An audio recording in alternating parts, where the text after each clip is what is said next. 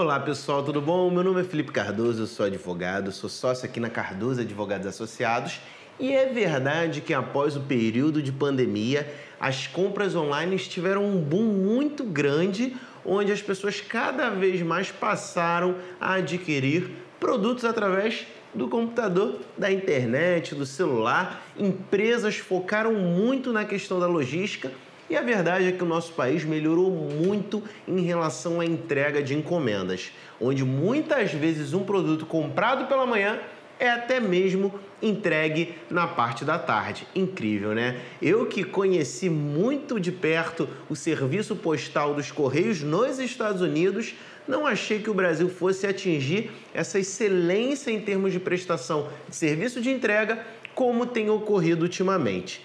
Mas e a responsabilidade civil por uma encomenda extraviada ou algum produto que foi entregue com algum tipo de prejuízo, algum dano, algum defeito por conta do transporte?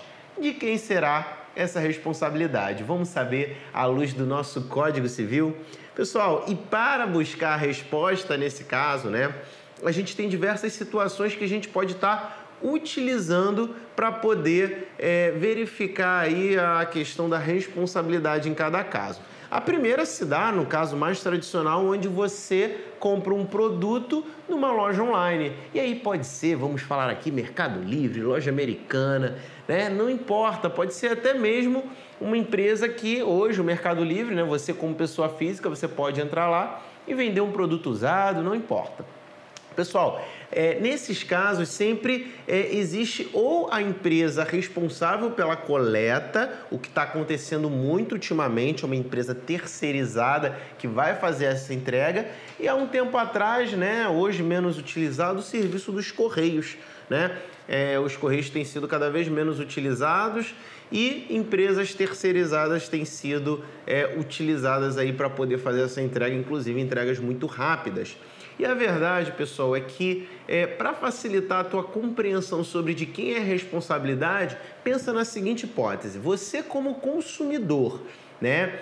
Você optou é, por qual método de envio, de entrega qual empresa de forma específica seria é, responsável por essa entrega? Na maioria das vezes, não. Eu não estou falando aqui de você optar se vai ser feito pelo, por PAC, SEDEX ou empresa particular. Né? Geralmente a gente compra, só vê lá o valor do, do frete e a nossa compra aí já chega, né? Ainda bem quando chega, mas no nosso caso aqui vamos imaginar que houve algum problema. E aí quem é responsável por isso, pessoal? Tanto em hipóteses como o Mercado Livre, como uma loja tradicional, uma loja americana da vida, por exemplo, a gente tem aí que a responsabilidade vai ser do vendedor, do lojista, né, da pessoa que te vendeu, né? Ela, lembrando aqui que o frete está dentro do sistema da loja, você não tem como muitas vezes optar por qual transportadora vai ser, né? Então assim, a partir do momento em que a empresa que está te vendendo ela oferece é, X meios de entrega, ela tem que se responsabilizar por esses X meios de entregar, né? É, independente se foi pelo meio A ou pelo meio B. O fato é, é que a empresa que está te vendendo, ela vai responder por um possível extravio, um possível é, defeito no produto que chegou por conta de um transporte aí mal feito, vamos dizer assim. A outra hipótese, pessoal, é quando você pega um material e você decide enviar para uma pessoa, né? Peguei aqui a agenda, fui lá no, no correio, numa transportadora, enviei para outra pessoa. Pessoal, e aí é importante a gente deixar claro que a relação aqui, é, dependendo da situação, ela vai sofrer algum tipo de variação, né? A gente vai entender se você, ao enviar para uma outra pessoa física, você vai estar sendo consumidor ou não dessa, dessa empresa de transporte, né? O nosso Código Civil o nosso Código de Defesa do Consumidor, na verdade, ele responde, né, dizendo que é, para que você seja é, encarado como consumidor segundo o CDC, você tem que ser ali destinatário final daquilo, né? Você não pode ter aquele serviço de entrega como teu é, serviço final. E se você esporadicamente está enviando é, um produto, às vezes até sem cunho financeiro, a gente pode dizer que a pessoa física, né, talvez até uma pessoa jurídica, ela seja assim consumidora desse serviço de transporte, podendo utilizar o Código de Defesa do Consumidor. Se eu estou enviando uma agenda aqui do escritório, de, dando de presente para um cliente nosso, eu entendo que isso não tem nada a ver com a nossa atividade fim e entendo que eu possa sim problemas relacionados ao transporte é, utilizar o código consumerista ainda que eu envie isso no CNPJ do escritório. Né?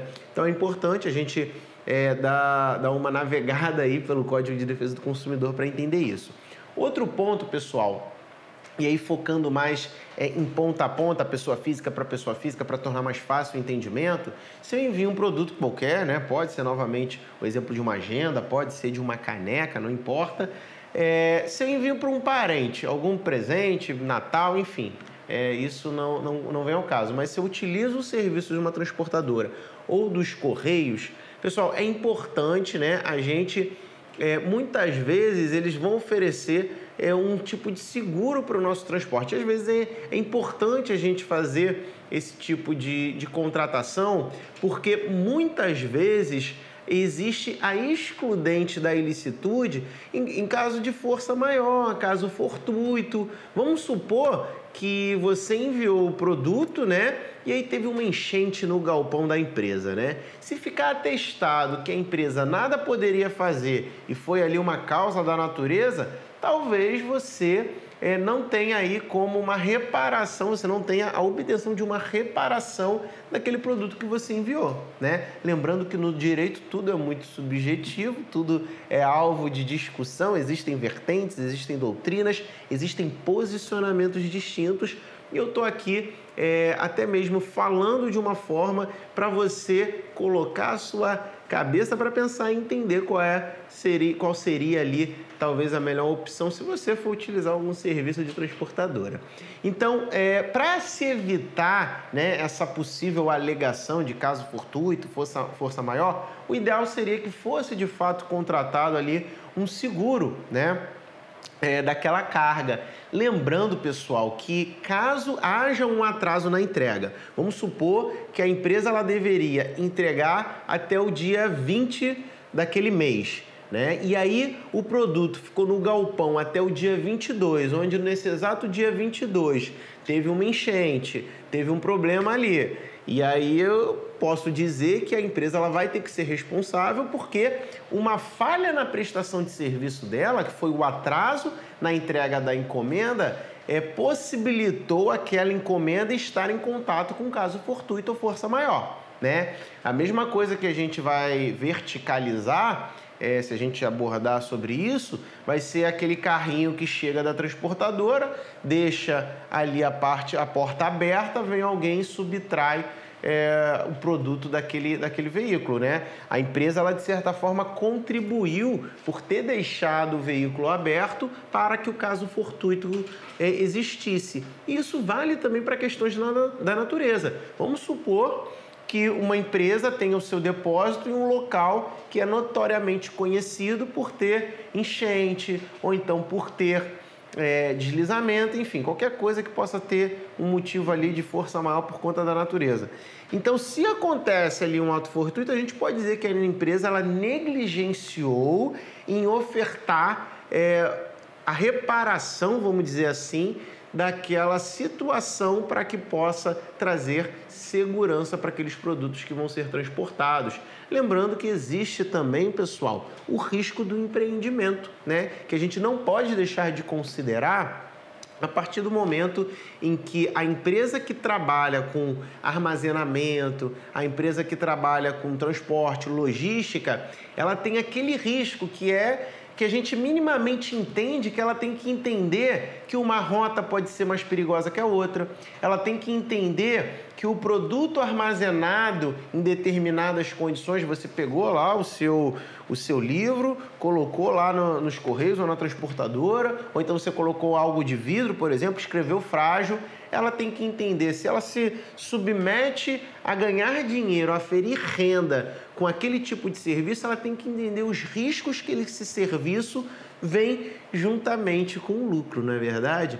Então é muito importante a gente dizer isso. Apenas para resumir, porque eu falei aqui é, sobre bastante coisa, né? Isso na verdade aqui é uma, é uma repaginada num conteúdo, num artigo que eu escrevi há bastante tempo atrás e que o vídeo que eu fiz na época já não, tava mais, já não está mais disponível, então eu estou refazendo. Então, para a gente poder é, resumir aqui, a gente tem a seguinte situação. Se você comprou de uma loja, né, via de regra, a loja ela vai se responsabilizar por esse frete, independente de qualquer questão, independente do seguro, porque a loja ela é, tem ali dentro da, da, da, atividade dela, né, for, o oferecimento do envio daquele produto para você, né, do e-commerce. Então, ela vai se responsabilizar pela forma como esse produto é enviado.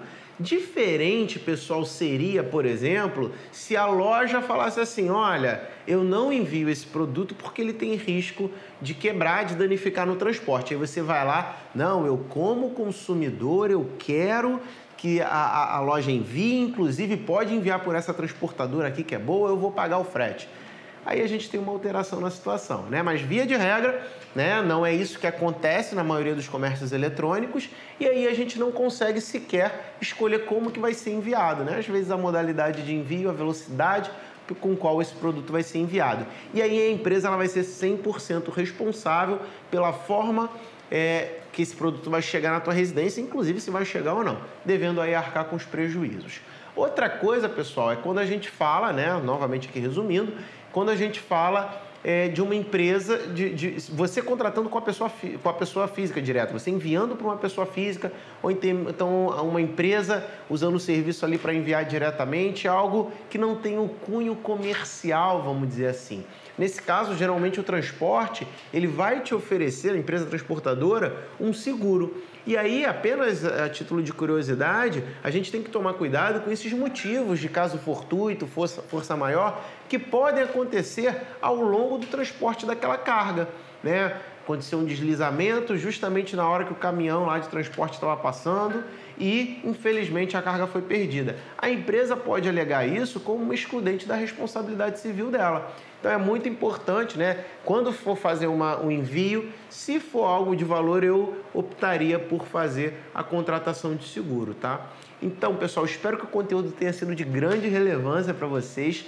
Boas compras, né? Para quem tem um e-commerce, boas vendas. Parabéns por sua veia empreendedora num país tão burocrático como o nosso. Pessoal, eu vou me despedindo por aqui. Até a próxima. Tchau, tchau.